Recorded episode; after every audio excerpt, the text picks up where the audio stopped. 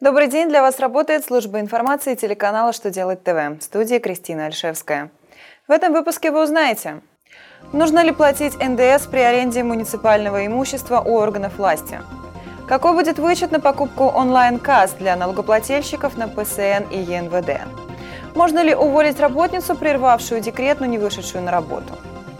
Итак, о самом главном по порядку –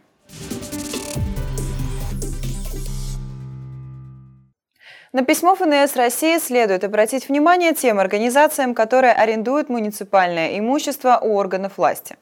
Налоговое ведомство разъяснило, что органы местного самоуправления в соответствии с федеральным законом и уставом муниципального образования наделяются правами юрлица, являются муниципальными казенными учреждениями и подлежат государственной регистрации в качестве юрлиц. А оказание услуг казенными учреждениями не признается объектом налогообложения НДС.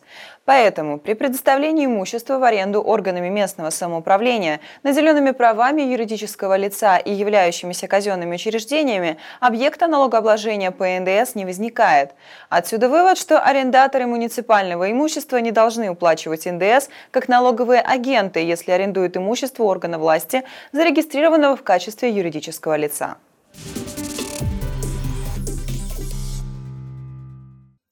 Минфин России разработал проект о введении вычета на покупку онлайн-касс. Документ опубликован на портале проектов нормативно-правовых актов. Если его примут, то предприниматели на ЕНВД и ПСН, работающие на новых онлайн-кассах с 1 июля 2018 года, смогут уменьшить вмененный налог или стоимость патента на расходы по покупке техники. При этом есть три нюанса. Во-первых, вычет составит максимум 18 тысяч рублей на каждую кассу. Во-вторых, чтобы иметь право на вычет, аппарат компании должен быть зарегистрирован в 2018 году. А в-третьих, уменьшение налогов возможно только за 2018 год.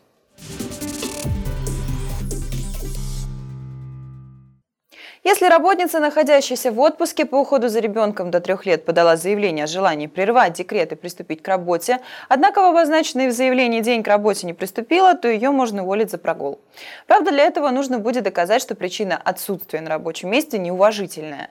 Такой вывод можно сделать из разъяснений Роструда в качестве обоснования данного ответа приведены позиции судебных инстанций по вопросу законности увольнения работников за прогул.